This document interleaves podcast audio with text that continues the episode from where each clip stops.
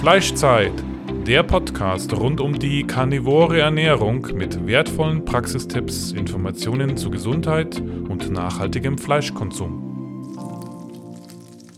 Andrea! Fleischzeit! 3, 2, 1, Mic Check! Fleischzeit, neue Folge, neue Erfolgsgeschichte mit Marvin heute. Hallo Marvin, wie geht's dir? Ja, hallo Dave. Äh, mir geht's gut, danke. Und selber? Mir geht's gut. Du hast dich ja jetzt äh, gerade kurz vor Beginn des Podcasts geoutet, dass du noch gar keine Folge von uns gehört hast. Aber das macht das Ganze ja umso sympathischer, weil ähm, dann können wir jetzt völlig voruneingenommen ähm, mal drüber quatschen, wie deine Geschichte so abgelaufen ist, wie es dir ging und was du durch Carnivore verbessern konntest. Und da gehen wir direkt einfach mal rein und du kannst uns mal erzählen, wie hast du gegessen, bevor du Carnivore wurdest und äh, wie hat da deine Gesundheit ausgesehen? Ja, also ich bin jetzt 29 Jahre alt und ich habe äh, schon früh angefangen, ähm, mich äh, über Ernährung zu interessieren. Äh, das kam so ein bisschen aus dem Bereich, dass ich immer sehr sportlich war. Ich habe jahrelang Handball gespielt, auch äh, sehr äh, leistungsorientiert und habe dann so mit 20 Jahren angefangen mit Kraftsport und da hat man natürlich auch immer ein Auge auf die Ernährung und ich habe mich dann halt äh, früh für dieses Thema interessiert und habe dann gedacht damals noch, ja, ich ernähre mich super gesund und habe mich äh, im Prinzip äh, so ernährt, wie man das so im, im, im Kraftsportbereich kennt, ja, mit viel äh, Reis und Hähnchen und Putenbrust und all solche Supplements wie Proteinpulver und so weiter und dachte dann halt jahrelang, äh, alles ist äh, super toll, ja, in dem Bereich.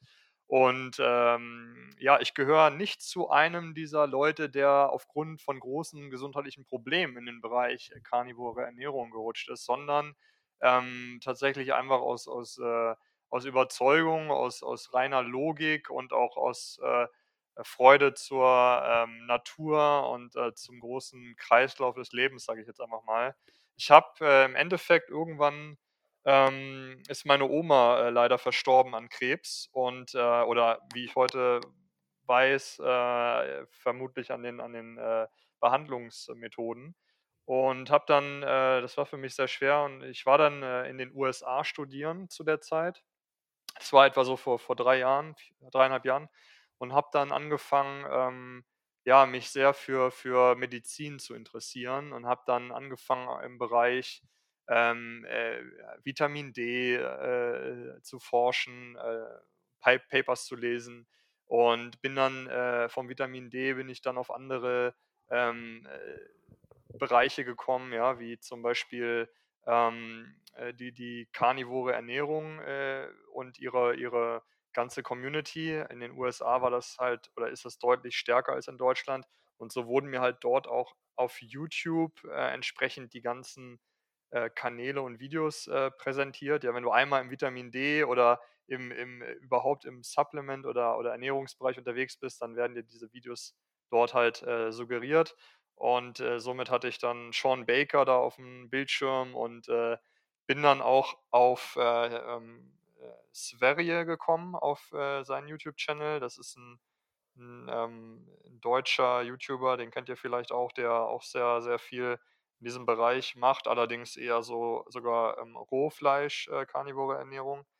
Und äh, ja, für mich hat das einfach von, von der ersten Sekunde an total Sinn ergeben. Ich habe mir gedacht, äh, ja klar, also wenn Menschen in der, im Wald wären, ja, auch hier in Deutschland, was würden wir dann zu essen finden? Realistisch gesehen.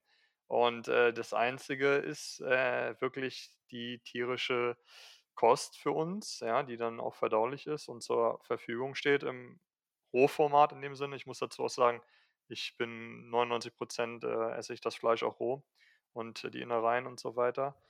Ähm, genau, also das war bei mir so der, der Weg in Carnivore, ja, von, von, von meiner Oma, die gestorben ist, äh, dann die Forschung in der Medizin. Ich habe ein riesiges Archiv angelegt über die Jahre. Ich habe hier über 100 Studien auf meinem Computer äh, über, die, über alle möglichen äh, Themen. Bin also auch sehr fundiert da in dem Bereich aktiv und äh, ja, hin zu den persönlichen Verbesserungen, die ich dann auch feststellen konnte.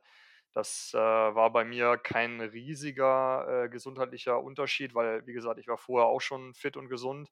Aber ähm, aus heutiger Sicht betrachtet äh, merke ich natürlich schon den einen oder anderen Unterschied. Äh, unter anderem äh, meine Haut hat sich deutlich verbessert. Ja, ich habe halt in meiner Jugend und äh, auch im jungen Erwachsenenalter hatte ich Probleme mit meiner Haut. Ich hatte äh, Akne und, und viele Pickel und Hautunreinheiten und das ist definitiv äh, richtig gut geworden. Also es ist komplett weg und ich merke jedes Mal, wenn ich irgendwie Schokolade esse oder ein Bier trinke oder zwei oder Pizza esse, dann ist die Wahrscheinlichkeit extrem hoch, dass ich dann zwei Tage später unreine Haut habe. Also dieser Zusammenhang ist, den kann man nicht mehr leugnen, der ist eindeutig.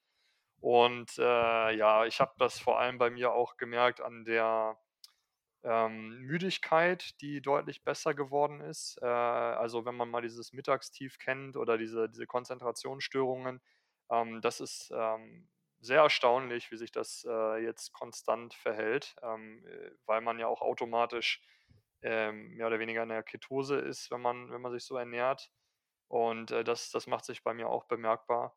Dann äh, auf jeden Fall, ähm, ja, äh, Nägel äh, und, und, Fußnägel, Handnägel sind super stark. Ja, die waren vorher auch schon gut, aber jetzt sind die wirklich unglaublich stark, haben keine Makel.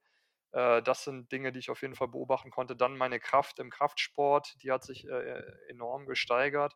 Ja, ich habe vorher jahrelang Kreatin supplementiert, also im Prinzip ähm, ein Supplement, was man nutzt, um die Muskelkraft zu steigern, um die Energie. Äh, Haben wir alle übrigens. genau, und äh, jetzt durch Carnivore, ja, früher hat man das immer gelesen, das war ganz lustig. In den Werbe, den Werbungen der Kreatinsupplemente, ja, um so und so viel Kreatin aufzunehmen, müsste man ein Kilo Fleisch am Tag essen und so mit dem Supplement kriegst du das in dem und dem Löffelchen hin. Und dann habe ich mir damals immer gedacht, ja, okay, alles klar.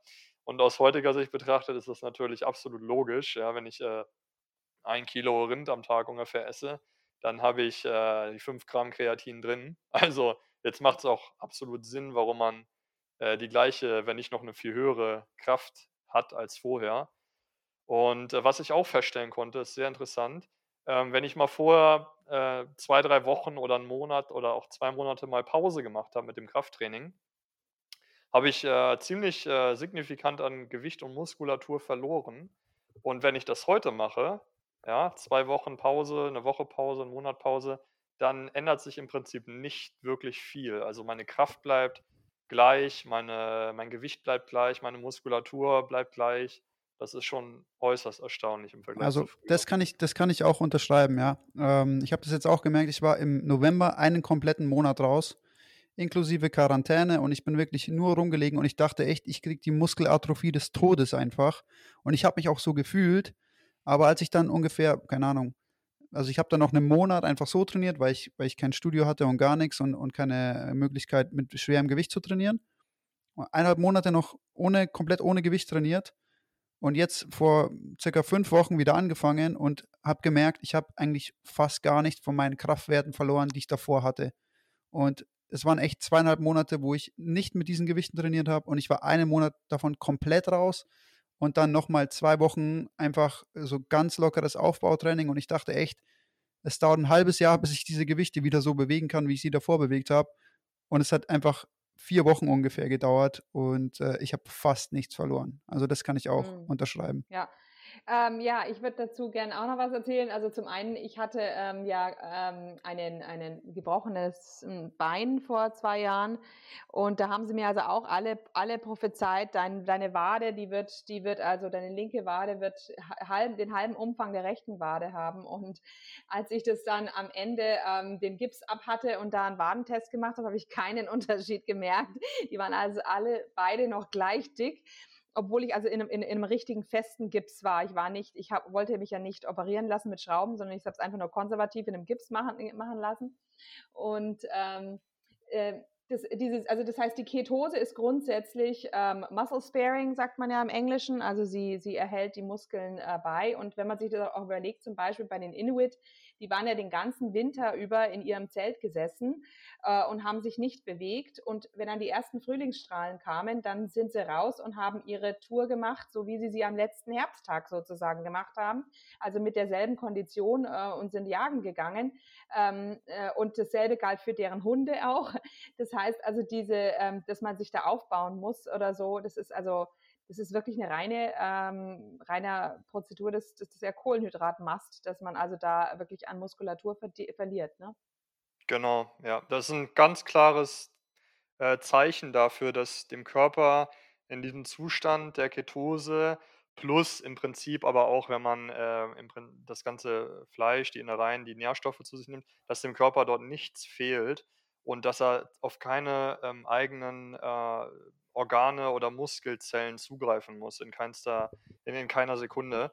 Und äh, ich glaube, das ähm, ist auch ein, ein, Beweis dafür, dass man ähm, ja ganz klar davon sprechen kann, dass wenn Leute eben Kohlenhydrate äh, essen, beziehungsweise diese standardwestliche Ernährung, dass denen entweder Nährstoffe fehlen, ja, in der, in der entsprechenden Menge, wie wir sie haben, oder dass tatsächlich durch die Kohlenhydrate ähm, unglaublich viel Wasser gebunden wird im Körper. Äh, durch die, durch die, nicht nur durch die Kohlenhydrate, auch durch die Ballaststoffe wird unglaublich viel Wasser gebunden, auch im, im Muskelgewebe und im, im ganzen äh, äh, Gewebe des Körpers. Und das merkt man ja auch, wenn man dann äh, umschwenkt, ja, von der normalen Ernährung in die Ketose oder Carnivore, dass man dann äh, ja, diese, diese Gewichtsverluste, die man da erkennt, das ist alles nur Wasser am Anfang. Ja, alles nur Wasser größtenteils und die, die Trockenmasse, sage ich mal, die Muskelmasse bleibt aber komplett äh, erhalten. Ja, definitiv. Ich glaube wirklich auch, dass es einfach auch sau viel damit zu tun hat, dass du halt durchgehend eine extrem hohe Menge an bioverfügbarem Protein hast, um deine Muskulatur weiter zu versorgen. Und wie ja. du schon gesagt hast, dein Körper muss dann nicht auf irgendwas zurückgreifen, um sich Energie zu holen oder keine Ahnung, Muskeln abzubauen, sondern du bist durchgehend versorgt mit qualitativ hochwertigen, bioverfügbaren Protein und dann wird der Muskel auch nicht angegangen. In Verbindung damit natürlich noch die Ketose dann, ist, ist natürlich klar. Und wenn du dann sowieso auch noch, wenn du Carnivore bist, vielleicht so ein paar Fastenfenster auch noch mit drin hast, weil du das einfach ganz natürlich mit einbaust, weil du einfach keinen Hunger bekommst, keinen Appetit hast, dann ist es so, äh, so die heilige Dreifaltigkeit eigentlich, ne? Also dann brauchst du dir bezüglich Muskulatur überhaupt keine Gedanken machen. Ja, definitiv, definitiv. Und das mit dem, mit dem Wasser gebe ich dir recht, also das ist definitiv so. Ähm, vor allem das subkutane Wasser und es, also es merkt, also ich merke das extrem, wenn ich Kohlenhydrate wieder esse. es ist unglaublich, wie hart mein Darm Wasser zieht und wie viel Durst ich einfach bekomme. Ja, kann ich bestätigen. Und es ist brutal einfach. Also ich, äh, glaube, lager gar nicht so viel subkutanes Wasser dann ein, aber ich merke schon, dass ich, also ich bekomme ohne Ende Durst und ich merke halt so richtig, mein Darm zieht so richtig das Wasser. Der braucht es, um die ganzen Kohlenhydrate irgendwie, keine Ahnung, wahrscheinlich auch mit zu verdauen und, und die Ballaststoffe ziehen natürlich ohne Ende Wasser. Und ähm, wie du schon gesagt hast, ganz viele Leute, auch in meinen Coachings, äh, wenn ich mit denen faste und natürlich auf Low Carb gehe oder auf Keto gehe, und äh, also Carnivore habe ich nicht so viele, aber Low Carb Keto, ist es das Gleiche. Ne? Die droppen erstmal das ganze Wasser, was sie unter der Haut haben. Und das sind bei den meisten Menschen zwischen zwei und acht Kilo so um ja. den Dreh rum. Es ist fucking crazy einfach.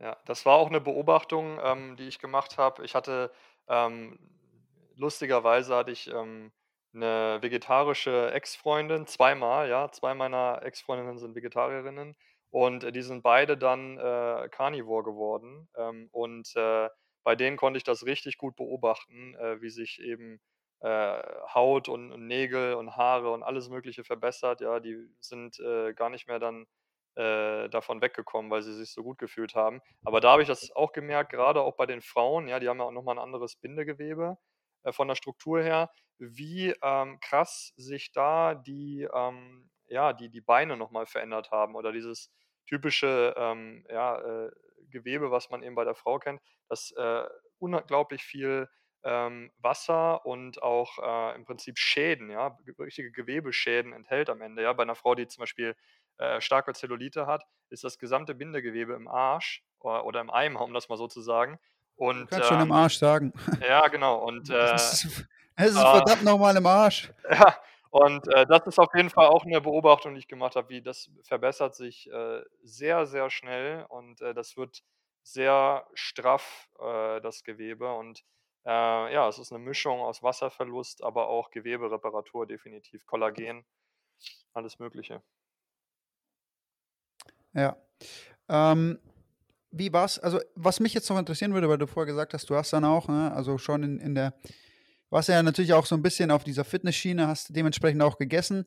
Ähm, du hast dich aber dennoch wohlgefühlt, weil das ist auch mal ganz schön zu hören, dass Leute irgendwie ja sich trotzdem da auch gut gefühlt haben. Weil ich, ich meine, wir wollen, wir haben ja auch gar nicht irgendwie jetzt äh, den Anspruch, äh, das den Leuten irgendwie abzusprechen, zu sagen, dass es denen vielleicht nicht auch gut geht. Aber wie war das denn für dich? Wie hast du dein, deinen Körper davor wahrgenommen und wie war das für dich so zu essen davor?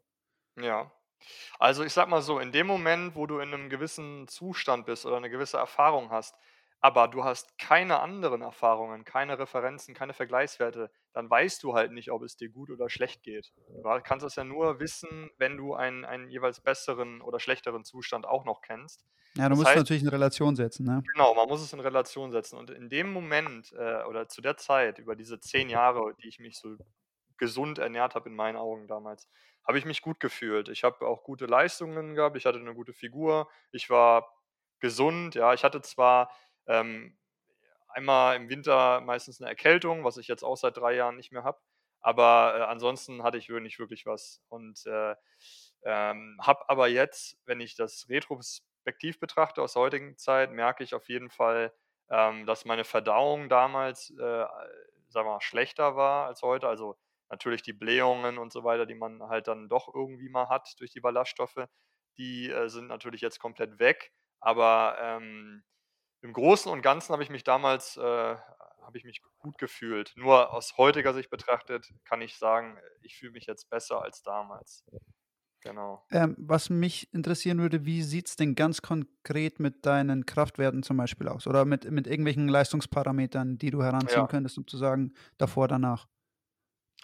Äh, ja, die haben sich äh, gar nicht so stark geändert. Ich muss dazu aber sagen, ich trainiere vielleicht 30% so viel wie damals. Also ich trainiere deutlich, deutlich weniger und habe die gleichen Kraftparameter. Also wenn man jetzt die typischen Dreikampf-Disziplinen, äh, äh, Bankdrücken, Kniebeuge, Kreuzheben nennt, habe ich damals im Kreuzheben äh, 170 Kilo ungefähr äh, gemacht. Im Bankdrücken waren es 100, Maschine. 110 ungefähr und äh, im, im Kniebeugen 120 so. Und äh, die gleichen Werte habe ich heute auch noch, äh, aber mit, mit, mit deutlich weniger Training. Also ich trainiere äh, zweimal die Woche äh, und habe damals habe ich äh, viermal die Woche, fünfmal die Woche trainiert mit Tausenden von Supplements und, und Multivitamintabletten und Kreatin und Aminosäuren und das volle Programm und war im Prinzip äh, jeden zweiten bis jeden Tag im Fitnessstudio. Und äh, ja, also der Vergleich ist auf jeden Fall interessant. Ich glaube, wenn ich dieses Pensum von damals jetzt auch an den Tag legen würde, dann würde ich nochmal mich deutlich steigern wahrscheinlich. Äh, Mhm, und Ja. gut, ich bin jetzt auch ein bisschen älter. Vielleicht äh, hast du mit 25, 23 Jahren äh, tendenziell nochmal bessere Kraftwerte als äh, mit Also 29. ich nicht. Das weiß ich jetzt nicht. Ich Ah, nicht. okay. Also ich kann definitiv sagen, bei mir, ich habe davor mh, ja auch ähnlich viel trainiert, wie ich es jetzt mache, aber ähm, Unterschied wie Tag und Nacht, wirklich. Also natürlich hast du immer wieder auch Phasen, ne, wo du verletzt bist oder angeschlagen oder so, da kannst du nichts dagegen machen.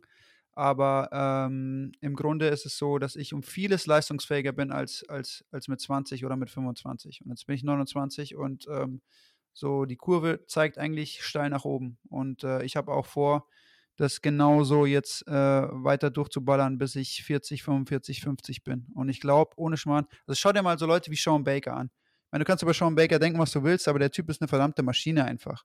Äh, und der Typ ist wie alt, 52, 51. Äh, ehrlich gesagt, ich habe schon irgendwie jetzt äh, richtig Bock, älter zu werden, weil einfach dadurch, ich bin mir sicher, dass, dass ich äh, noch fitter werden werde, noch viel fitter werden Mhm. werde. Ja. Und äh, dadurch, die einfach, du hast einfach eine viel ähm, größere Legitimität und ähm, irgendwie Authentizität, wenn du älter bist und fitter bist als die meisten anderen. Und Ja. da freue ich mich einfach schon mega drauf. Ja, und ja. Ähm, also, wie gesagt, ich kann für mich sagen, äh, um vieles besser geworden alles. Äh, Krafttraining auch, äh, ausdauermäßig und, und leistungsmäßig allgemein, ja. Ja. Ja, also klar, je älter man wird, desto stärker wird der Unterschied zu den Mitmenschen, die sich äh, äh, schlecht ernähren oder die im Prinzip, wie ich das immer sage, die degenerieren. Ja, das ist einfach das richtige Wort dafür, die degenerieren. Und äh, die, ähm, ja, der Körper äh, wird über, über die Jahre ähm, immer in, in eine schlechtere Kondition geführt, bis sich irgendwann größere äh, Mängel und auch Krankheiten dann ähm, daraus ergeben. Das ist ganz klar in meinen Augen. In meinen Augen, ich habe da einen sehr extremen Ansatz, in meinen Augen sind wirklich alle Krankheiten ähm, aus äh, dieser Mangelernährung ähm, äh, ein Resultat. Viele sagen dann äh, in, in der Branche auch oder in der Szene, ja, das ähm, äh, ist wahr teilweise, aber nur viel kommt auch aus der Psyche und viel kommt auch aus äh, äh, dem Kopf. Aber ich bin jemand, der sagt, ähm, schau ins Tierreich. Ja, du kannst die Tiere quälen wie sonst was. Du kannst die Tiere behandeln wie äh, Scheiße. Solange sie ihre artspezifische Ernährung bekommen, sind die Tiere fit und gesund und haben genau die gleichen Leistungsparameter, die genau die gleichen Lebenserwartungen wie äh, ihre wilden äh, Kollegen. Und ähm, die Tiere sind, jetzt könnte man sagen, Menschen sind da anfälliger, weil wir vielleicht ein höheres Bewusstsein haben und deswegen leiden wir stärker auch von unserem Bewusstsein. Aber ich vertrete da die knallharte Theorie, dass der einzige oder der, der 99-prozentige Faktor ist tatsächlich äh, die Ernährung. Ja, dann kommen natürlich noch Umwelteinflüsse, Strahlung, wie auch immer. Aber die Ernährung ist ganz klar in meinen Augen äh, Number One mhm. bei der Gesundheit. Ja, ja, es ist ja auch, wenn man sich überlegt, was wir essen, also gerade jetzt, wenn du auch Roh-Carnivore bist, ich äh, liebe auch roh, ich würde sagen, ich mache so zur Hälfte roh. Wenn man sich überlegt, was wir essen, verglichen mit irgendeinem anderen ähm, Menschen, den wir hier uns raussuchen aus unserer Umgebung, das ist ähm, so konträr wie nur was. Und aber eben, wenn man an Nährstoff äh, denkt, dann, ähm, und wir kennen uns halt inzwischen aus, gell? wir wissen halt ganz genau, dass das, was wir aufnehmen, wirklich auch ankommt in unserem Körper und bei den anderen Menschen eben nicht. Ähm, Richtig. Das ist halt der große Unterschied. Ja, ja. Und eine Sache, die auch wichtig ist, ähm, bei der, ähm, ja, bei, bei der Rohkosternährung meiner Meinung nach, ist wirklich ähm, einfach die Tatsache, dass man sich überlegt, äh, so würde ich legitim in der Natur essen. Ja? Also das ist einfach die Nahrung, die mir als Mensch zur Verfügung steht im Großen und Ganzen. Ich kann zwar ähm, auch mal Honig finden oder Beeren oder ich kann auch mal Wurzeln irgendwie äh, finden, die ich dann ausquetschen kann oder irgendwelche anderen Früchte, aber damit kann ich niemals meine Lust und meine, meine äh, Nährstoffe decken. Das ist vollkommen unmöglich. Und so äh, beobachten wir das auch bei allen möglichen ähm, Naturvölkern, äh, gerade auch bei den ähm, äh, Inuit oder bei den afrikanischen äh, Völkern, die sehr ähm, mit der Natur im Verbund leben, äh, dort ist auf jeden Fall stark äh, das Fleisch im Vordergrund und die Jagd. Äh, und das Sammeln, was man immer so schön sagt, Jäger und Sammler, das ist wirklich nur, äh, sage ich mal, was für die Loser dort oder für den Notfall. Aber ähm, im Großen und Ganzen geht es um die Jagd und wer dort der erfolgreichste ist, ja, wer der Beste ist. Und äh, das ist deren primäres äh, Gut. Und jeder, der dort befragt wird, sagt auch ganz klar, äh, Fett Nummer eins, Organe und Fleisch. Und dann kommen Sachen wie Honig oder äh, Beeren, ja. Aber das ist, jeder Mensch beantwortet dies, diese Frage mehr oder weniger gleich in diesen, diesen mm, mm. Ach, ähm, da, genau, da fällt mir gerade äh, was ganz Aktuelles ein, ähm, weil jetzt dann der Weltgebetstag ist ähm, und da geht es um ein Land in den, in den Poly, ähm, in diesem, also da unten irgendwie, ja, nordwestlich von Australien, also um so eine Inselgruppe. Ähm, von die, genau dieser Inselgruppe habe ich auch beim, beim Weston A. Price noch gelesen, wie die also früher ähm, diese Krebse, ähm, so Kokoskrebse ähm, angelockt haben. Die haben also diese Kokoskrebse sind irgendwie gekommen und aus dem Wasser und haben dann sich an den Kokosnüssen satt gefressen und die haben mit mit mit Netzen, die also irgendwie dann ähm, eingesperrt zusammen mit den Kokosnüssen, haben gewartet, bis diese Krebse so viel Kokosnüsse gegessen haben, dass sie geplatzt sind, dass ihre ihre ihre Panzer geplatzt sind und dann haben sie sich also über diese fetten äh, Krebse gefreut. So, und jetzt, heute, im heutigen äh, 2021, wo also da unten dieser Weltgebetstag ist, wurde ganz stolz auf der einen Seite proklamiert, dass diese Bevölkerung jetzt praktisch vegan ist. Auf der anderen Seite habe ich also diese Bilder gesehen von diesen Frauen und mir ist schlecht geworden. Die haben ausgeschaut, fett wie noch was, krank wie noch was, gar nicht nach Frau, ähm, die Haut total kaputt. Und dann wurde gejammert, weil sie gesagt haben, die armen Frauen müssen dort die gesamte Arbeit verrichten. Die Männer tun fast nichts.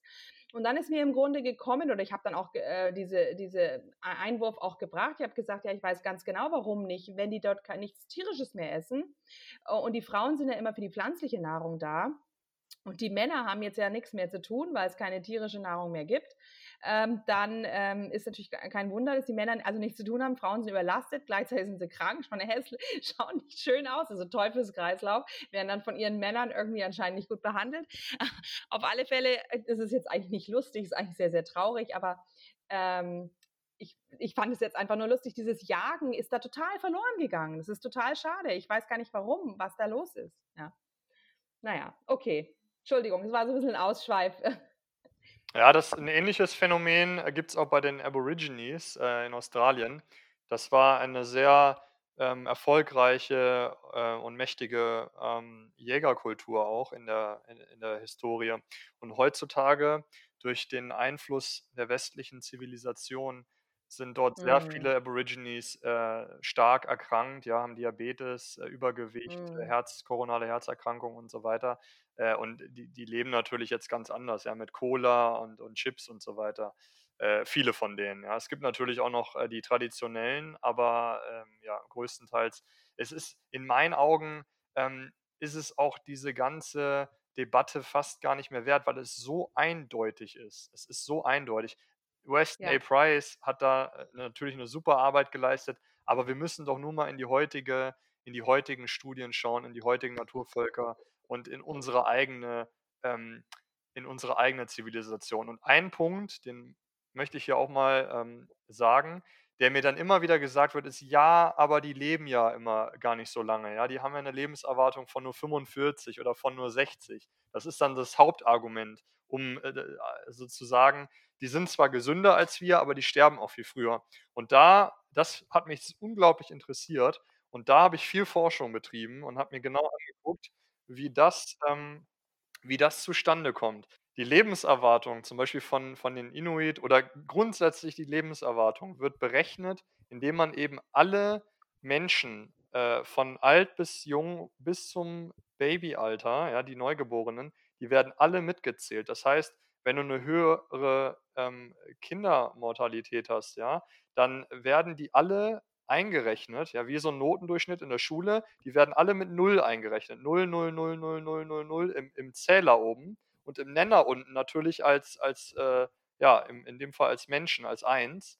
Und somit äh, reduziert sich der, der Durchschnitt dramatisch, ja.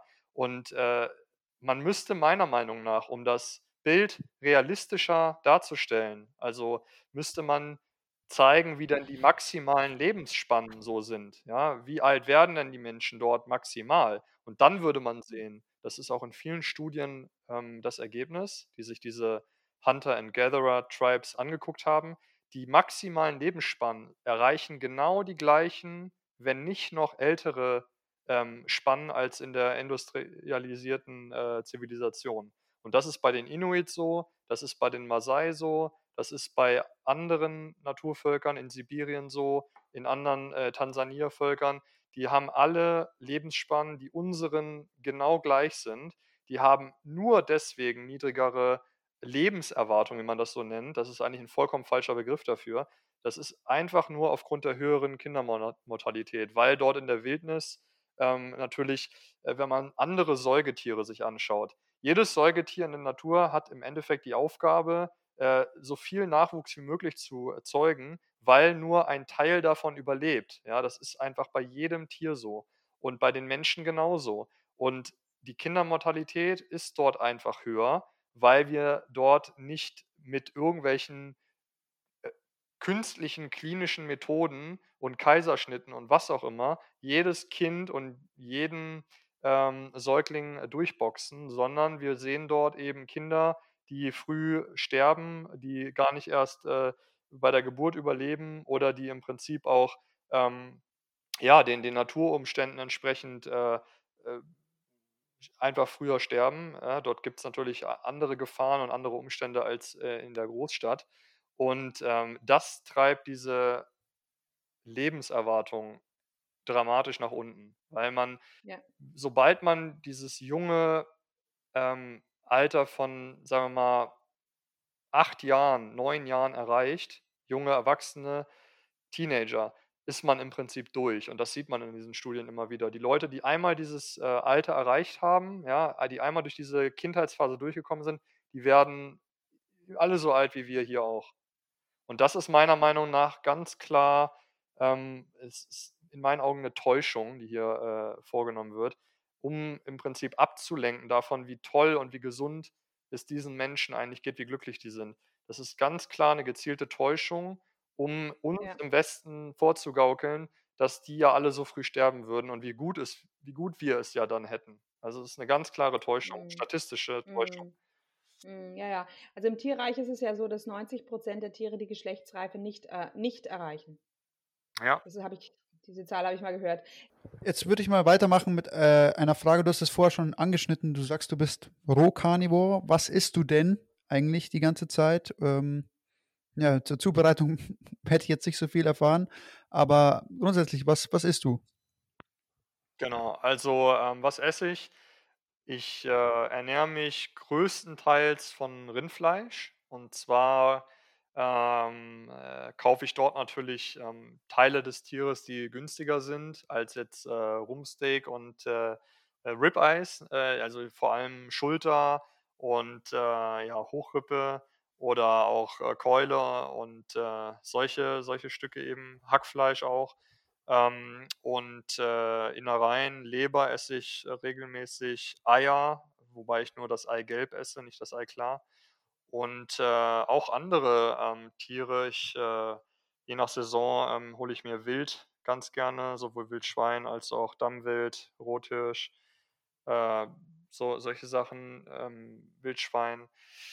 Äh, Schwein selber esse ich sehr, sehr selten, so gut wie gar nicht. Ähm, Hähnchen und Geflügel auch nicht. Das liegt nicht am Tier, sondern das liegt einfach an den Haltungsbedingungen. Die Tiere sind einfach extrem ähm, weit entfernt von, von ihrem äh, ja, natürlichen, optimalen Gesundheitszustand hier in, in Deutschland oder generell in der westlichen Welt. Also man kann in Deutschland de facto im Prinzip keine, kein Hähnchen kaufen, was artgerecht äh, gehalten wird, weil äh, Hühner eigentlich Waldvögel sind und äh, so wie wir sie hier halten und ernähren, das hat nichts mit, mit artgerechter Haltung zu tun. Und äh, ja, ich, äh, ich esse dieses Fleisch in dem Sinne einfach, ich hole es aus dem Kühlschrank raus und esse es dann. Ne? Also die gesamte Vorbereitung fällt weg, das Überlegen, irgendwelche Rezept, Rezepturen, äh, die Energiekosten, die Zeit, die man da rein investieren muss, das, das fällt alles weg. Äh, man hat einfach überall, wo man ist, ständig direkt eine vollwertige Mahlzeit parat. Und ähm, ja, äh, es geht einem dabei meiner Meinung nach ähm, langfristig gesehen am besten. Ähm, am Anfang ist der Umstieg ähm, etwas komisch, weil man eben diese hochsynthetischen und hochgewürzten äh, Dinge gewöhnt ist, ja, mit Salz und mit Pfeffer und gekocht mit irgendwelchen anderen Gewürzen. Das heißt, man ist super intensive Geschmacksintensität äh, gewohnt.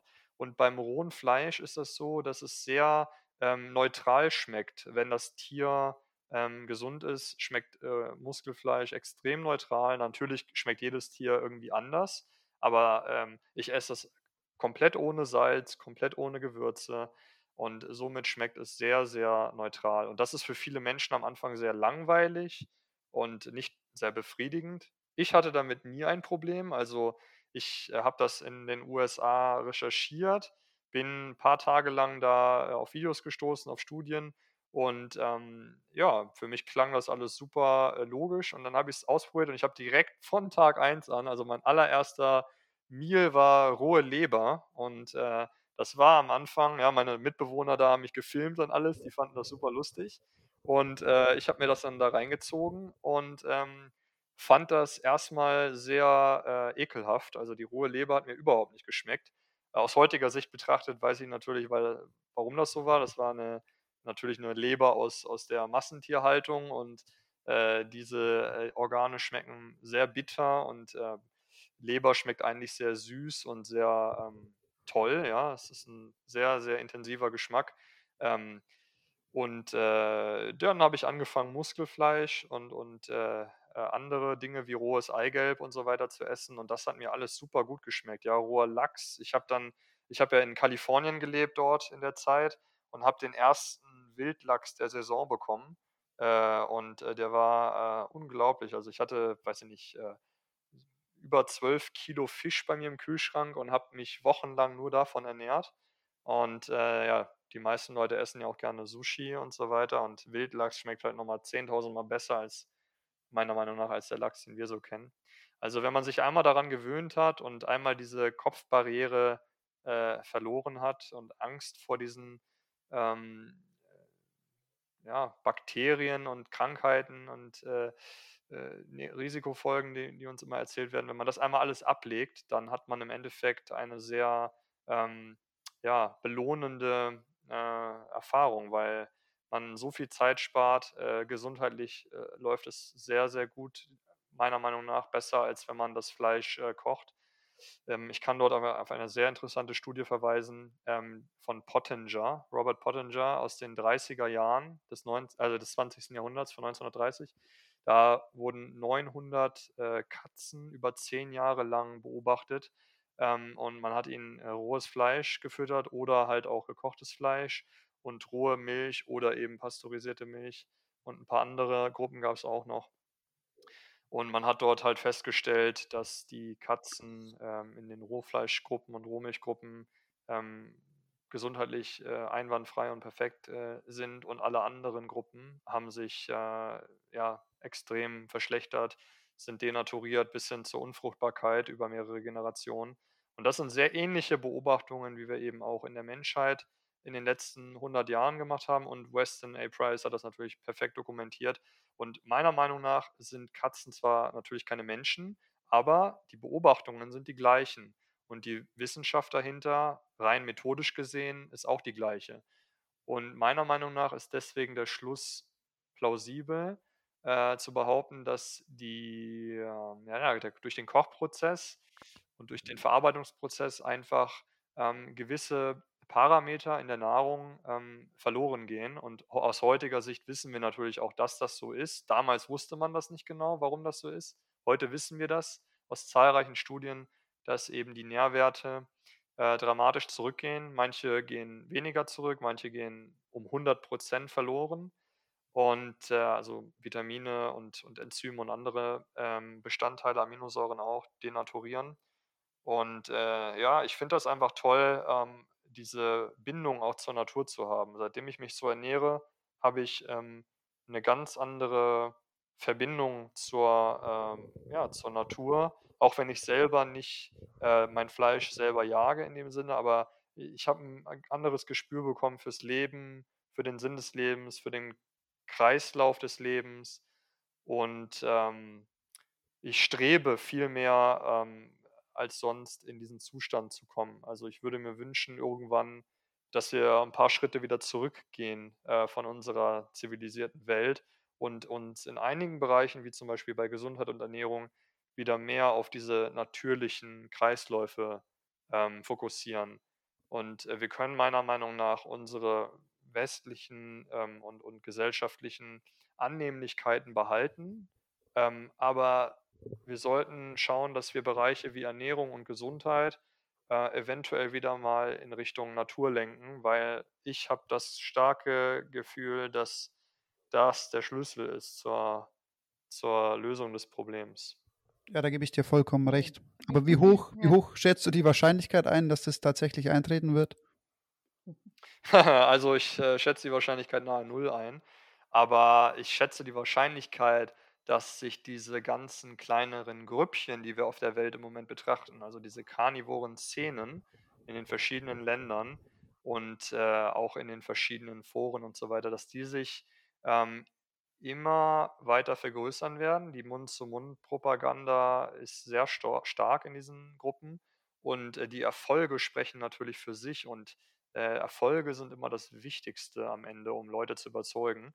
Und äh, ich glaube, dass es immer ähm, sozusagen ein, ein System, ein, ein, ein Machtsystem geben wird, äh, was natürlich innerhalb der vorhandenen äh, Strukturen ähm, denkt und auch dort natürlich die Macht erhalten möchte und deswegen sehr, sehr viel Geld investieren wird und sehr, sehr viel Anstrengung unternehmen wird, damit diese, ähm, dieser Rückgang ins natürlichere Leben, sage ich mal, in diesem Bereich, damit das nicht global stattfinden kann. Aber ähm, ja, es wird irgendwann zu einem Punkt kommen, wo es quasi 50-50 ist, also wo es, wo es so eindeutig wird und, und so ähm, klar, dass man das nicht mehr unterdrücken wird können. Und dann ist es meiner Meinung nach auch äh, möglich, dass das tatsächlich durchschlägt komplett. Aber ich denke nicht, dass das in den nächsten zehn Jahren realistisch ist. Aber. Ja, gut, man weiß es nicht. Im Moment werden die Leute auch sehr, sehr skeptisch langsam äh, mit der Corona-Politik, ähm, dass sie anfangen, sich zu überlegen, äh, wollen die da oben überhaupt wirklich das Beste für uns? Also die reden ja zum Beispiel immer die, über das schlimme Virus, aber nie, wie man das Immunsystem verbessern kann zum Beispiel. Also das merken ja jetzt eigentlich immer mehr Leute, dass man da irgendwie ein bisschen veräppelt wird. Und von dem her habe ich schon auch Hoffnung, dass die Bewegung wirklich größer wird. Aber jetzt wollte ich noch mal ganz kurz äh, auf, auf ein paar, zwei Sachen zurück und dann auch noch eine Frage an dich. Und zwar erstmal noch mal mit diesen Potentials, Potentials Cards. Ähm, da ähm, würde sich jetzt jeder wundern, ja, meine Katzen bekommen ja auch gekochtes Fleisch, warum sind die nicht total, äh, warum gehen die nicht total ein? Ja, heutzutage wird diesem gekochten Futter natürlich Unmengen an Vitaminen und ähm, Mineralstoffen zugesetzt. Sonst ja. würden die Tiere eben wirklich, wirklich eingehen an diesem Tierfutter, was sie im Moment haben. Äh, das ist ja äh, ein, ein absolut künstliches Zeug ähm, was sie bekommen. Und dann ist es ja auch so bei dieser Erhitzung, was ich jetzt gehört habe, ein bisschen, dass die fettlöslichen Vitamine allerdings aus Fleisch beim Erhitzen nicht so sehr degradieren, wie das jetzt zum Beispiel beim Gemüse und beim Obst bei den wasserlöslichen ist. Ähm, keine Ahnung, ob, also ich denke, ein bisschen eine, Degra äh, eine Degradierung gibt es schon, aber nicht so eine starke, glaube ich, wohl bei den fettlöslichen Vitaminen. Aber gut. Aber ich, ich finde es auch super. Also mir bekommt roh auch mehr, mir schmeckt roh auch teilweise mehr. Ähm, was mich nur interessieren würde, wenn du jetzt sagst Schulter, ähm, wie schneidest du das zurecht? Ich meine, äh, beißt du vom ganzen Stück ab oder schneidest du das in dünne Scheiben und dann in kleine Stücke, ähm, weil ich mir das mit dem Beißen schwer vorstellen könnte. Und dann würde mich auch interessieren, was du eigentlich insgesamt so für ein Fettgehalt hast und ob du vielleicht auch ein, ein Fett dann auslässt und das dann also zum Tunken nimmst, wie das die Eskimos gemacht haben. Die haben ja ihren rohen Fisch getunkt in, diese, in dieses Öl, immer das Flüssige. Mhm. Ja, ja, also kurz zum vorherigen Punkt nochmal zu den, zu den Vitaminen. Ähm, ja, das ist richtig. Äh, die fettlöslichen Vitamine sind hitzebeständiger. Also äh, wir äh, kennen jetzt Vitamin A und D und F und K, 1 und 2 und so weiter. Äh, es gibt wahrscheinlich noch mehr, aber das sind die, die wir heute kennen. Und äh, die Omega-3-Fettsäuren, die früher Vitamin F genannt wurden, ja, EPA, DHA, ähm, diese äh, Bestandteile sind hitzebeständiger. Ja, und da gibt es aber auch nochmal Unterschiede. Alle werden reduziert, aber eben in unterschiedlicher Art und Weise. Zum Beispiel Vitamin D ist, glaube ich, so 80 Prozent, 70 Prozent ungefähr. Ähm, Vitamin D, äh, Vitamin K2 ist äh, fast gar nicht betroffen. Vitamin ähm, A ist äh, auch ungefähr wie Vitamin D, zwischen 70 und 80 Prozent betroffen. Aber die wasserlöslichen Vitamine, also alle B-Vitamine ähm, und Vitamin C, und äh, sämtliche äh, andere Aminosäuren und vor allem eben auch äh, äh Taurin, Carnitin, Carosin ähm, und äh, Kreatin, äh, die sind sehr, sehr hitzeempfindlich. Und das ist auch mhm. Der Grund, warum die Katzen so stark gelitten haben. So glaubt man heute, mhm. ähm, weil mhm. das Taurin für die Katze extrem wichtig ist, scheinbar. Und ähm, wenn man äh, sich das kommerzielle Tierfutter anguckt, ist dort sehr viel Taurin enthalten, um eben diesen Effekt auszugleichen. Und somit äh, geben die Katzen einen, einen weniger degenerierten Eindruck ab als ihre äh, Studenten, äh, Katzenkollegen damals. Aber äh, nichtsdestotrotz, ich meine, ich hatte selber eine Katze. Äh, viele Haustiere werden eingeschläfert heutzutage, weil sie am Ende nicht mehr wirklich zurechnungsfähig sind oder oder starke Probleme haben. Mein eigener Kater hatte äh, Krebs, ja, also Krebszellen äh, im Kiefermuskel entwickelt. Und äh, das sind definitiv auch Erscheinungen meiner Meinung nach, die der Ernährung zuzuschreiben sind. Ähm, also die Tiere leben zwar besser als in dieser Pottinger-Studie, aber äh, auch nicht in meinen Augen optimal durch diese Ernährung. Nee. Und daraus ja, haben sich ja ja. auch diese, diese Barf-Szenen entwickelt. Ich weiß nicht, ob euch, da- euch das was sagt, wo man äh, eben Mhm. Hunde barft, also im Prinzip ähm, Biologisch artgerechtes Rohfutter. ja, genau, genau.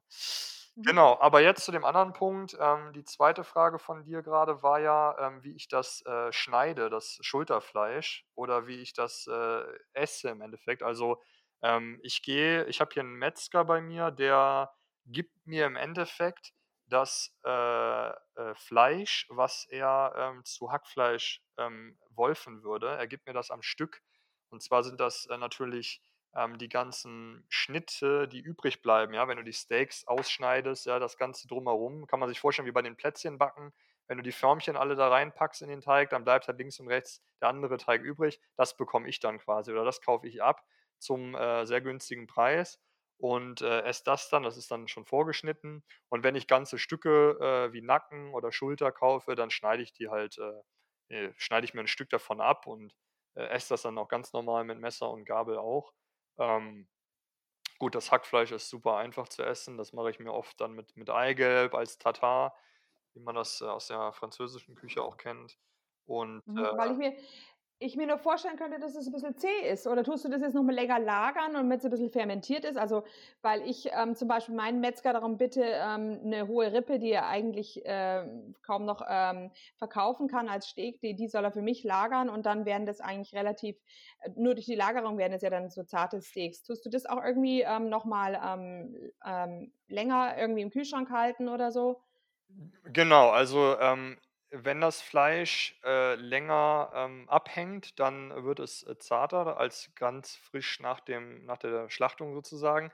Das Fleisch, was ich kaufe, ist ähm, äh, schon zwei bis vier Wochen abgehangen. Das ist bei dem Metzger immer so. Das heißt, es hat schon mal einen gewissen Grad erreicht, dass man es leichter äh, kauen kann. Aber ähm, ich persönlich habe überhaupt keine Probleme damit, wenn es auch mal ein bisschen zäher wird. Für mich ist das halt normal. Dafür haben wir halt auch Zähne. Und äh, dafür haben wir halt auch diese starke Magensäure, ja, von pH 1,5 bis, bis 2, äh, wie Hunde und Katzen auch oder andere Fleischfresser. Äh, es ist überhaupt kein Problem, einfach ähm, die Knorpel oder das zähere Fleisch äh, runterzuschlucken. Ja? Das sind im Prinzip die besten Supplements, weil du das äh, Kollagen sozusagen in seiner Reinform dir, dir dann äh, gut tust. Und ähm, ja, also das ist, äh, weil es roh ist, ist es halt saftig, es ist, äh, es ist ein, hat einen hohen Feuchtigkeitsgehalt und du kannst es super einfach runterschlucken. Es bleibt nichts irgendwo hängen. Es ist, äh, ja, wenn du merkst, okay, da kommst du gerade nicht durch, dann schluckst du es einfach runter. So mache ich das halt. Und das ist ähm, Mhm. für mich äh, überhaupt kein Problem. Ich denke da nicht mal mehr drüber nach. Ja, das war am Anfang ein bisschen komisch, weil man das halt nicht so kennt. Ja, aber mittlerweile ist das wirklich normal. Also wenn da mal ein Stück ist, was man nicht so gut durchbekommt, ja, dann schluckt man es einfach runter. So wie der Hund das auch macht. Ja, und der, und der, der Fettgehalt? Der Fettgehalt, ähm, also ich würde mal schätzen, meinst du jetzt mein Körperfettgehalt oder vom Fleisch her? Nein, das Fleisch, was du isst. Wie, wie hoch ist Okay. da der Fettanteil an dem, was du isst? Genau. Ja, okay, also schätzungsweise würde ich sagen, rein vom Gewicht her ähm, ungefähr 50-50. Also 50 Prozent äh, Fett und 50 Prozent äh, Eiweiß äh, oder Muskelfleisch. Ähm, bei den Organen ist es äh, überhaupt kein Fett. Also ich habe äh, die Organe frei vom Organfettgewebe. Äh, ich bekomme die Leber quasi nackt, ohne das, das äh, Fett um sie herum oder so. Ähm, das heißt, Jetzt, da. ähm, mhm. jetzt bin ich aber ein bisschen verwirrt. Also, weil, äh, meinst du jetzt, du hast, wenn du, wenn du 1000 ähm, Gramm Fleisch isst, sind es 500 Gramm Fett und 500 Gramm ähm, äh, Magerfleisch? Nee. Ähm, nee, ähm, äh, nicht beim Fleisch, aber ich füge ähm, also sehr viele äh, Fettportionen, sage ich mal, dazu. Ich kaufe mir also auch Fett äh, sozusagen ähm, separat und auch äh, im Eigelb ist das Verhältnis vom Fett zum Eiweiß ein bisschen höher. Also da ist ein bisschen mehr Fett äh, drin. Und insofern äh, kann ich ungefähr dieses Verhältnis äh, äh, aufbauen, ja, tatsächlich. Das ist wirklich halb weiß und halb rot, das Fleisch, was du dann am Ende isst. Ähm, ja, äh, ungefähr, ja. Also von den Kalorien her kann man sagen, auf jeden Fall äh, in dem Verhältnis. Und ähm, ja, wenn nicht noch stärker zum, zum Fett über 70, 30 fast schon, würde ich sagen, bei den Kalorien. Und beim reinen Gewicht her 50-50 äh, bis leicht, also sagen wir mal 60-40, ja, in Bezug auf das rote Also weil, jetzt warte mal, wenn man nämlich, einen, wenn man ein Fettanteil, also wenn man von den Kalorien her 70 Prozent der Kalorien aus Fett bezieht, dann ist der, ist der, der Fettanteil im Fleisch bei ungefähr 17 Prozent. Ja.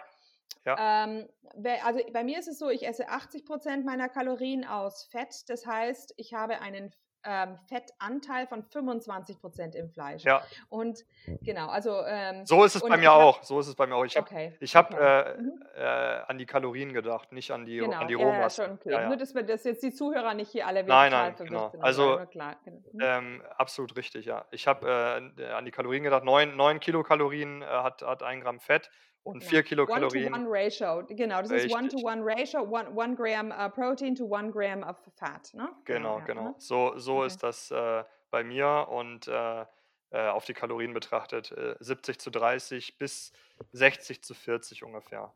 Ja, so, mhm, sorry für das mhm. Missverständnis. Ja. Nö, nö, nö, kein Problem. Genau, aber du holst dir dann äh, das Fett, was für ein Fett? Nierenfett, Fettabschnitte, was sagst du deinem Metzger, ähm, wo dass er weiß, was du brauchst? Oder tust du fertiges Talg holen und das mal auslassen? Nee, alles roh, ne? Ja, alles roh. Talg äh, nehme ich gar nicht. Ich nehme Nierenfett, ähm, ich nehme ähm, ja im Prinzip diese ähm, äh, fettigen Stücke, die für das Hackfleisch vorbehalten werden, äh, die aus der Schulter kommen auch oder aus, aus anderen Rückenteilen, die ausgeschnitten werden oder aus dem Nacken. Die bekomme ich dann und äh, kaufe die ab. Und eben auch ja, nicht unerheblicher Anteil sind tatsächlich auch die, das Eigelb. Also ich konsumiere sehr viel Eier, muss ich sagen, sehr viel Eigelb. Und da.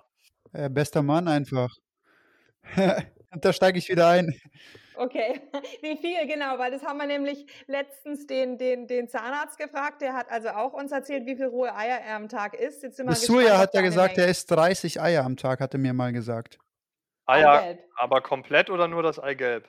Also ich glaube, er isst nur das Eigelb, aber er meint 30, ja. also 30 Eier hat er ja. mal gemeint. Ja, ja. ja nur, nur Eigelb hat er gemeint, genau. Okay. Mhm. Ja, ich esse am Tag im Durchschnitt, würde ich sagen, so acht, acht Eigelb ungefähr. Also da komme ich nicht ganz ran an die drei. Warum lässt du das Eiweiß raus? Äh, aus welchem Grund? Okay, also zum einen schmeckt es mir einfach nicht so gut. Äh, wenn ich das Ei klar äh, trinke, ähm, hat das so, so einen, ja, einen Geschmack, der mir nicht so gefällt. Ja, das Eigelb schmeckt wie das Paradies. Ja, da kann man gar nicht von aufhören, genug von zu bekommen. Das schmeckt unglaublich lecker. Also meiner Meinung nach ist das auch mein Lieblings-Carnivore-Essen, das Eigelb.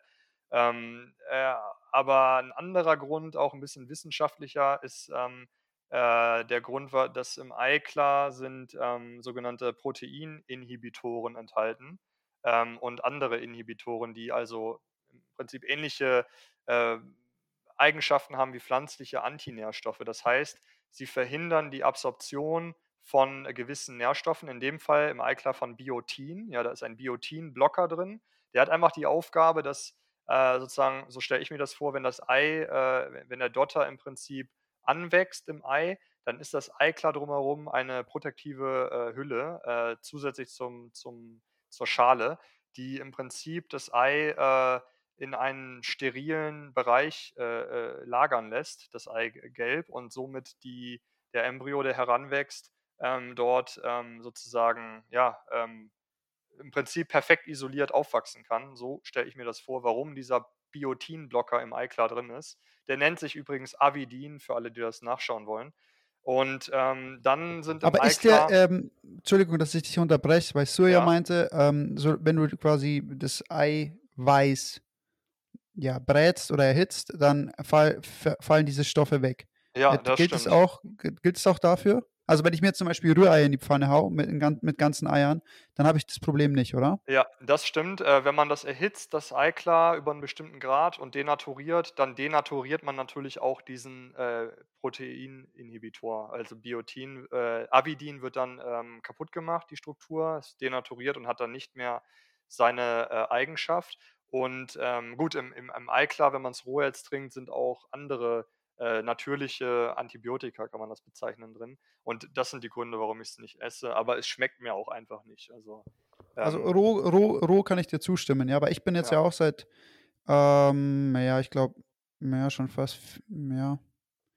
Wann haben wir den, äh, Andrea, wann haben wir den Podcast mit Zuja rausgehauen? zwei Wochen jetzt her, oder? Letzte Woche. Bin mir nicht sicher. Ist ja auch egal. Auf jeden Fall bin ich jetzt schon auch äh, ein paar Wochen äh, Roh-Carnivore unterwegs. Ich esse halt Hackfleisch mit Eigelb. Und äh, ich finde es mega geil. Aber ich kann dir eben zustimmen, ich finde den Geschmack von Eiweiß roh auch überhaupt nicht toll. Ja. Ja, ja, das ist, ähm, ja. es ist ein, ein Hinweis darauf, dass äh, es ja nicht, nicht äh, gegessen werden sollte, weil ich, ich vertrete auch eine ganz einfache Meinung.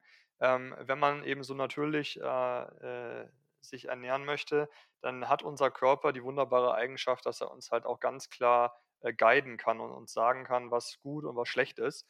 Und ähm, beim Eiklar, wenn ich mir das isoliert, sage ich mal, in einen Becher packe und dann trinke ich das oder rieche vorher daran, äh, dann ist ganz klar, schmeckt es mir nicht. Ja, es schmeckt mir überhaupt nicht. Und ähm, dann nehme ich das auch einfach mal ohne, ich brauche da gar keine Studien für, ich brauche da gar kein Wissen für. Ich muss mir einfach nur klar machen, es schmeckt mir nicht und dann würde ich das auch nicht konsumieren. Kein Tier isst irgendwas, was ihm nicht schmeckt. Und äh, so diese einfache Logik verfolge ich auch beim Essen. Auch bei den Innereien übrigens. Wenn ich mal eine Leber habe oder äh, irgendein anderes Organ, was äh, sehr ekelhaft ist oder was, was, was total bitter schmeckt, dann esse ich das auch nicht. Oder wenn ich mal Muskelfleisch habe, roh, das kommt sehr, sehr, sehr selten vor, aber es kommt, äh, äh es kam mal vor, dass äh, ich das, äh, dass es ganz sauer geschmeckt hat. Ja, das war wahrscheinlich äh, überoxidiert oder was auch immer. Ähm, und äh, das esse ich dann auch einfach nicht. Also Augen, Nase und Mund bestätigen entweder, äh, es kann gegessen werden oder eben nicht. Und deswegen aus meiner Erfahrung heraus gibt es sowas wie, wie ein, ähm, Lebensmittelvergiftung, wenn man Dinge Was man da dazu sagen muss, ist, glaube ich, aber noch, du musst natürlich erstmal den Schritt machen und dich so ein bisschen entemotionalisieren, weil die meisten ah. Menschen drehen ja vollkommen durch, wenn sie rohes Fleisch hören. Dann äh, sind die ja schon quasi ja. so am Durchdrehen, dass das ja. äh, komplett alles zumacht. Ne? Also, ich meine, immer unter der Voraussetzung, dass du dich natürlich jetzt äh, schon in gewisser Weise an natürliche Nahrung gewöhnt hast, natürlich. Und ähm, vollkommen ja. richtig, ja. Du musst dich erstmal äh, auf Null zurücksetzen, alles vergessen, was du gelernt hast, äh, komplett sozusagen in die Natur auf Null zurücksetzen und dann ein Gespür dafür entwickeln, welche Lebensmittel tun dir gut und welche äh, Lebensmittel schmecken dir. Und wenn du diesen Zustand erreicht hast, dann tritt das ein, was ich gerade beschrieben habe. Dann, dann hast du ja. so ein, dann hast du, meiner Meinung nach, gibt es da auch einen gewissen Feedback-Loop zwischen Darm, Magen und Gehirn. Das heißt, du hast eine sehr schnelle Bestätigung, wann bin ich satt. Du hast eine sehr krasse äh, Bestätigung, wenn du etwas gegessen hast, was besonders gut für dich war, dann, dann hast du da irgendwie eine Art äh, Craving für in der, in der Zukunft. Also der Körper hat einen sehr guten Mechanismus. Ähm, man nennt das auch ähm, äh, sozusagen die, die Intelligenz des Organismus. Ich habe gerade den Fachbegriff dafür vergessen. Ähm, somatische Intelligenz, für alle, die das mal googeln wollen, somatische Intelligenz, das ist die Intelligenz, die ein Organismus sozusagen a, a, priori von Geburt an hat. Und meiner Meinung nach, wenn man die menschlichen Säuglinge oder auch die, die äh, tierischen äh, Säuglinge betrachtet, dann haben die einfach schon ein Gespür dafür, was wollen sie essen und was nicht. Ganz klar, die wissen ganz klar, was stecke ich in den Mund und was schlucke ich runter und was spucke ich wieder aus. Das heißt, diese somatische Intelligenz ist definitiv vorhanden und wird uns quasi abtrainiert oder äh, ab, ab, abtrainiert, ja, kann man so sagen. Und äh, zu der müssen wir erstmal wieder zurückfinden. Ähm, über ein ziemlich, äh, bei, den, bei mir hat ganz, ganz, äh, bei mir ging es ganz schnell, aber bei Leuten, die vielleicht schon deutlich älter sind und viel, viel länger schon in diesen ähm, äh, sozusagen Umständen leben, ja, mit dieser westlichen Ernährung und so weiter, für die ist das wahrscheinlich super schwer, vor allem wenn sie vielleicht vorher noch vegan waren oder so. Es ist wahrscheinlich für die äh, sehr schwer, erstmal sich auf Null zurückzusetzen. Definitiv, das wird richtig hart, ja.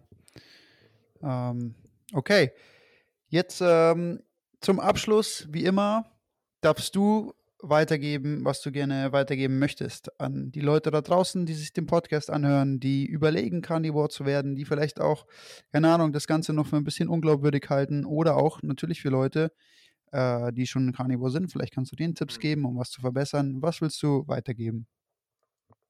Ja, also danke für diese Frage. Ähm, ich finde, eine Sache ist besonders wichtig und das ist, ähm, man muss open-minded sein, wie das auf Englisch so schön heißt. Also man muss einfach auch mal ähm, sich vorstellen können, dass es eventuell Dinge gibt über dem Tellerrand hinaus, die man noch nicht äh, verstanden hat oder die man noch nicht kennt und einfach mal neue Dinge auszuprobieren, die ähm, offensichtlich keinem äh, schaden im ersten Moment. Ja, viele sagen ja dann auch ja, aber in zehn Jahren und ja, aber in 20 Jahren. Aber einfach mal Dinge auszuprobieren und dann wirklich ehrlich auf sich zu hören, wie geht es mir dabei? Und wenn man das einfach mal zulässt und Carnivore ausprobiert, dann in meiner Erfahrung bleiben die Leute dann bei Carnivore oder zumindest bei einer abgewandelten Form davon und gehen nicht mehr Animal zurück. Animal-Based Diet halt, ne? Genau, genau. Und gehen nicht mehr zurück. Wenn sie einmal äh, so mutig waren und gesagt haben, ich probiere es jetzt einfach mal aus, ich bin ähm, open-minded, ich probiere es aus.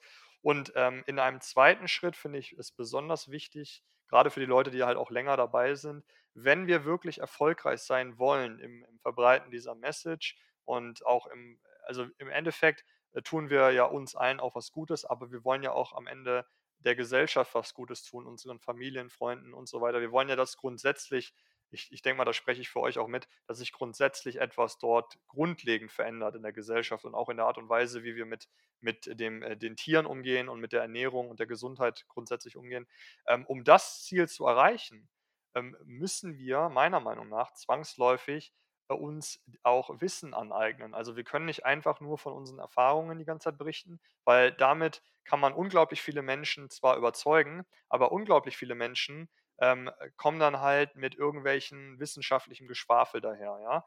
Und um das auch noch mit zu berücksichtigen, ist es meiner Meinung nach sehr wichtig, dass man sich auch ähm, informiert, äh, wie kann ich diese ähm, Argumente, die vor allem eben aus der, aus der veganen Szene kommen oder aus der vegetarischen Szene oder auch von einfach nur ganz normalen Mischköstlern, diese ganzen Argumente, ja, wie Vitamin C, Ballaststoffe, Lebenserwartung.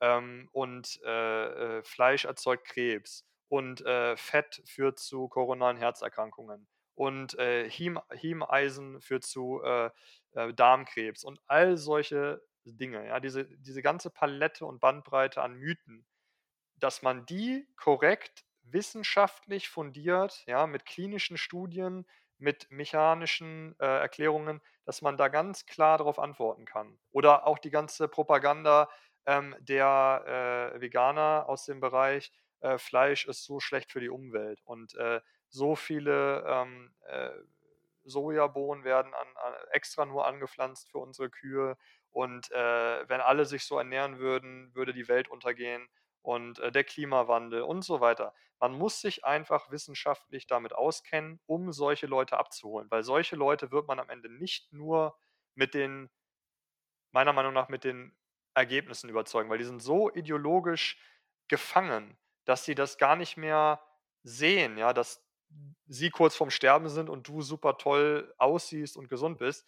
Die wollen am Ende oder meiner Meinung nach kannst du dir am Ende nur überzeugen mit diesen knallharten wissenschaftlichen Studien. Das ist meine persönliche Erfahrung. Also wenn da gebe ich dir recht, das muss jetzt ja. kommen. Das muss auch kommen jetzt. Ne? Und da ja. muss, keine Ahnung, je größer diese Community und die Szene auch wird, desto mehr müssen wir da auch gemeinsam, glaube ich, auch darauf hinarbeiten, dass das einfach kommt. Weil wie du schon genau, gesagt hast, ja, Andrea. Ja, und über genau das Thema habe ich gestern eben im äh, Radio Evolution ähm, Podcast von der, mit der Julia Tulipan gesprochen. Es war, ging jetzt nur um Fleisch und Ethik und Fleisch und Umweltschutz äh, und Ökologie, ähm, was da also alles für Mythen sind. Und es ist, äh, man, es ist sehr, sehr einfach eigentlich, ähm, äh, da rückzuargumentieren. Den Leuten fallen sehr schnell die Schuppen von den Augen. Ja, ja, auf jeden Fall. Also äh, das ist auch das Erste, was ich immer höre. Ähm, ja, zeig doch mal eine Studie oder ja, ähm, äh, da gibt es ja überhaupt keine Studie für und so weiter. Ja? Und, und, und wenn wir da mehr gute äh, Clinical Trials hätten, mehr, mehr Randomized Control Trials, was ja im Moment auch im Gange ist. Aber wenn, wenn wir diese Studien. Echt? haben, läuft da schon was? Weißt du, also läuft ja. derzeit schon was? Ich weiß nur, dass Sean Baker sammelt dafür, aber ich habe jetzt noch nichts gehört äh, von Studien, die jetzt schon klinisch laufen. Äh, das meinte ich. Also es wird äh, vorbereitet. Ja, die vorklinische Vorbereitung läuft äh, äh und also die haben, glaube ich, eine Harvard-Studie äh, angemeldet und sammeln dafür jetzt gerade oder erheben dafür Daten und die andere Studie ist, glaube ich, in Stanford, wenn ich mich recht erinnere, muss ich nochmal noch nachschauen. Auf jeden Fall sind zwei größere ähm, äh, klinische Studien geplant in dem Bereich. Und ähm, es gibt aber auch schon mehrere andere klinische Studien, ähm, die zwar nicht explizit ähm, sozusagen als Endpunkt gemessen haben, ob die Leute dann, äh, die nur Fleisch essen, gesünder sind, aber es gibt viele klinische Studien, die äh, zumindest zeigen, dass die Leute, die Fleisch essen oder vermehrt Fleisch essen, verglichen zu Leuten, die eben aus Studien, wo Leute äh, mehr oder weniger Gemüse gegessen haben und so weiter, da gibt es ganz klare äh, Ergebnisse, dass eben durch erhöhten Konsum von Pflanzen ähm, mehr ähm, Erbgut geschädigt wird, mehr DNA geschädigt wird, dass die Parameter für äh, oxidativen Stress in die Höhe schießen und äh, wohingegen beim Fleisch oder beim Weglassen von, von diesen äh, pflanzlichen Produkten, äh, dass man ganz klar sieht, die, äh, die Symptome im Bereich der, der Darmgesundheit nehmen ab, ähm, die äh, Verdauung verbessert sich, die Blähungen gehen weg, Reizdarmsyndrom gehen weg ähm, und auch äh, ja, die, die grundlegende äh, ähm, die grundlegende Nährstoffverfügbarkeit im Blut ist deutlich besser. Also man sieht eigentlich in jeder Studie, die gemacht wurde, dass äh, Vegetarier oder Veganer äh, Mangelzustände haben in kritischen Nährstoffen, ja, wie äh, Eisen, Vitamin A, ähm, Zink, ja, vor allem. Und äh, dass die niedrigeren, äh, die Männer haben niedrig, weniger äh, Spermien in, in, ihrer Flüssigkeit. Und äh, das sind alles klinische Studien, die wir haben. Und äh, ja, aus diesen gesamten, ich habe das ja gerade erwähnt vorhin am Anfang, ich habe über 100 Studien äh, gesammelt mittlerweile in einem Archiv. Äh, die meisten davon sind keine klinischen Studien. Das ist leider in der Ernährungswissenschaft so, dass es nur selten klinische Studien gibt. Das meiste sind natürlich auch Kohortstudien oder eben ähm, ja, Epidemiologiestudien. Aber ich habe auch bestimmt 20 bis 30 RCTs oder Clinical Trials wo man ganz klar äh, die, die Ergebnisse sieht. Und, äh, würdest, du, würdest du mir das irgendwie, hast du das irgendwie gesammelt, ja, digital, ja. würdest du mir das mal weiterleiten? Kann, gerne, ja. Ich habe ein Archiv, das ist bei mir im Google Drive, da haben auch schon mehrere Zugriff drauf. Ähm, ah ja, ja, da würde ich mich auch drüber freuen, über den Zugriff. ja, kann ich euch beide, kann ich euch beiden geben. Da habe ich das per Bester Ordner strukturiert. Äh, ja, alle Vitamine sind da. Äh, auch äh, ganz viele Studien zu den ähm, zu den Hunter-Gatherers, also zu diesen Naturvölkern, ähm, zum Thema Krebs, äh, zu den Nährstoffen und auch viele Studien im Bereich äh, veget, veget, vegan, vegetarisch, also die volle Bandbreite. Ja. Hm, oft ist es natürlich auch so, dass man ähm, diese, diese Results am Schluss, also diese Conclusions am Schluss, die sind eigentlich ähm, ähm, dann immer getürkt ähm, und man müsste sich dann die ganze Studie anschauen, aber da ist es auch oft so, man kann die gar nicht runterladen, wenn man nicht wirklich ähm, Mitglied in diesem PubMed ist. Das ist immer ein bisschen ärgerlich. Ja, da gibt es einen tollen Trick und zwar gibt es eine Seite, die nennt sich SciHub, S-C-I-H-U-B. Mhm. Und auf SciHub ja. ähm, kannst du dir, also der Gründer dieser Internetseite oder die Gründerin, glaube ich, hatte die Idee, dass man eben Wissenschaft äh, weltweit zugänglich machen soll. Und ähm, im Endeffekt hast du über diese Seite Zugriff auf sozusagen alle Papers, die jemals gemacht wurden. Ja, vom Lancet, erste Ausgabe 1834 oder 27 bis heute. Ja, ja, es gibt zum Beispiel auch keine Studie, die beweist, äh, dass Gemüse in irgendeiner Weise gesund ist. Richtig. Man hat immer nur Ge Gemüse ersetzt mit äh, Weißbrot und hat dann festgestellt, dass es der Person etwas besser ging und ja. hat dann gesagt, Gemüse ist gesund. Aber niemals alleine an und für sich. Ähm, also es ist, ja. ja. Da kann ich euch was ganz Interessantes noch erzählen, vielleicht als allerletzten Punkt. Ähm, äh, sehr interessant aus der Historie, auch ein großes Argument der Veganer oder generell der Leute, ja, die sind skeptisch bei Carnivore, woher kommt dann das Vitamin C? Ja, wie kriegt ihr Vitamin C, und ähm, äh, Skorbut und so weiter und so fort. In den uralten Studien, ja, von, ähm, ah, lass mich nicht lügen, 1920 bis 1950, wo Skorbut untersucht wurde, ähm, da äh, gibt es einen riesigen wissenschaftlichen äh, Flaw, nennt man das. Und zwar ähm, gibt es da äh, eine Gruppe, also das ist eine richtige klinische Studie, und da gibt es eine Gruppe, die bekommt eben eine extrem künstliche Ernährung. Im Prinzip ist es eine, eine flüssige Sojaernährung, ja, aus, aus Sojaöl und äh, äh, im Prinzip alles komplett flüssig in den Magen reingepumpt. Und äh, die Kontrollgruppe, ja, die bekommt aber eine feste, vollwertige Ernährung ähm, auf Sojabasis, aber die enthält zum Beispiel auch Eier und so weiter. Und dann wird geschlossen darauf, dass die Gruppe, ja, die ähm, kein, äh, keine Ascorbinsäure bekommt, äh, was ja im Prinzip die Gruppe ist, die nur das flüssige Soja bekommt, dass diese Gruppe Skorbut entwickelt oder Skorbut-ähnliche Symptome nach äh, 180 Tagen, wohingegen die andere Gruppe, ähm, die äh, erholt sich vom Skorbut oder der geht es halt deutlich besser, die haben keine Symptome. Aber das ist für mich ist das absolut eine Täuschung, weil hier werden sämtliche Parameter geändert und nicht wie in einer guten klinischen Studie wird nur ein einziger Parameter geändert. Der Parameter sozusagen, der als Endpunkt, äh, Endpunktsbringer analysiert werden soll. Äh, nein, hier wird die gesamte Ernährung geändert, ja, von dieser flüssigen Ernährung auf die vollwertige Solid Diet nennt sich das in dieser Studie. Und das ist sozusagen die Mutter aller Studien, die dazu geführt hat, dass diese Skorbut-Idee äh, mit Vitamin C in Verbindung äh, aufgebaut wurde mhm. und diese These. Mhm. Und äh, heute weiß man, dass Skorbut äh, überhaupt nichts mit Vitamin C zu tun hat. Ich gehe sogar so weit und sage, wir brauchen überhaupt kein Vitamin C, weil äh, es sagen dann ja auch alle, ja, die anderen Fleischfresser, die bauen ihren eigenen äh, Ascorbic Acid im Körper auf und so weiter und so fort. Ähm, das ist vollkommen unerheblich, weil äh, wir wissen heute, dass Skorbut äh, durch äh, zwei Aminosäurenmängel entsteht, nämlich äh, Hydroxyprolin und Hydroxylysin.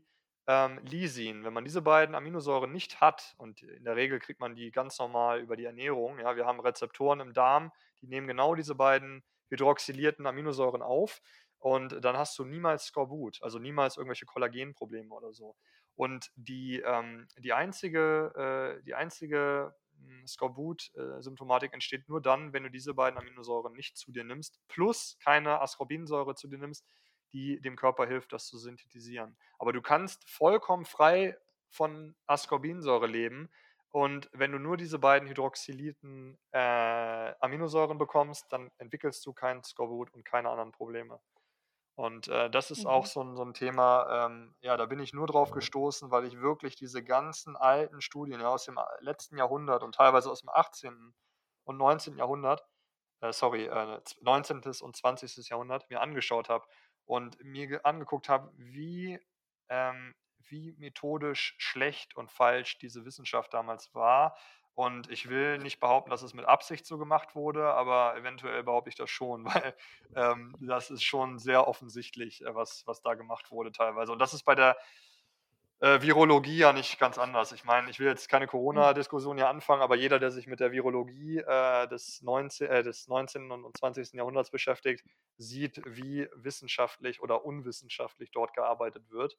Und mhm. das ist bei der Ernährung in den frühen Studien nicht, nicht anders. Hm, ja, ja, genau so ist es, glaube ich, auch mit Beriberi, die Vitamin B12-Mangelkrankheit, die ist eher auf einen Schimmelpilz zurückzuführen gewesen. Die Aus Auflösung kam nie. Oder ja, also genau. Äh, jetzt, jetzt, sind wir natürlich schon weit über der Zeit. Jetzt müssen wir, jetzt müssen wir schon langsam Schluss machen. Ich muss, ich muss ins Gym. Ich muss ins Garagen-Gym. Ein Boxer gewartet. Oh, schön. Ja, genau. Okay, also Marvin, das war jetzt super, super interessant. Äh, total toll, was du für ein Wissen angesammelt hast. Vielleicht können wir auch noch mal irgendwann über mehr Studien oder so diskutieren auf diesem ähm, Podcast mit dir. Ähm, hey, der, genau. Also der Marvin kommt safe noch mal. Da wollen wir gar nicht diskutieren. ja, Marvin, kannst du schon gleich mal einen Kalender, gibst mir gleich mal die nächsten Termine durch, wo du Zeit hast. Immer, immer gerne.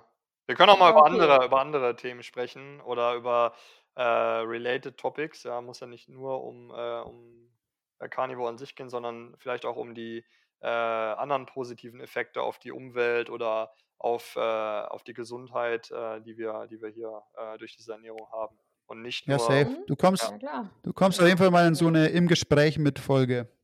haben wir immer ein paar. Alles klar, alles klar. Ja, danke für, Gut, für jetzt die sagen, jetzt du bleibst gleich noch, ähm, Marvin bleibt noch mal gleich ganz kurz in der Leitung. Wir sagen jetzt auf alle Fälle schon mal den Zuhörern auf Wiedersehen.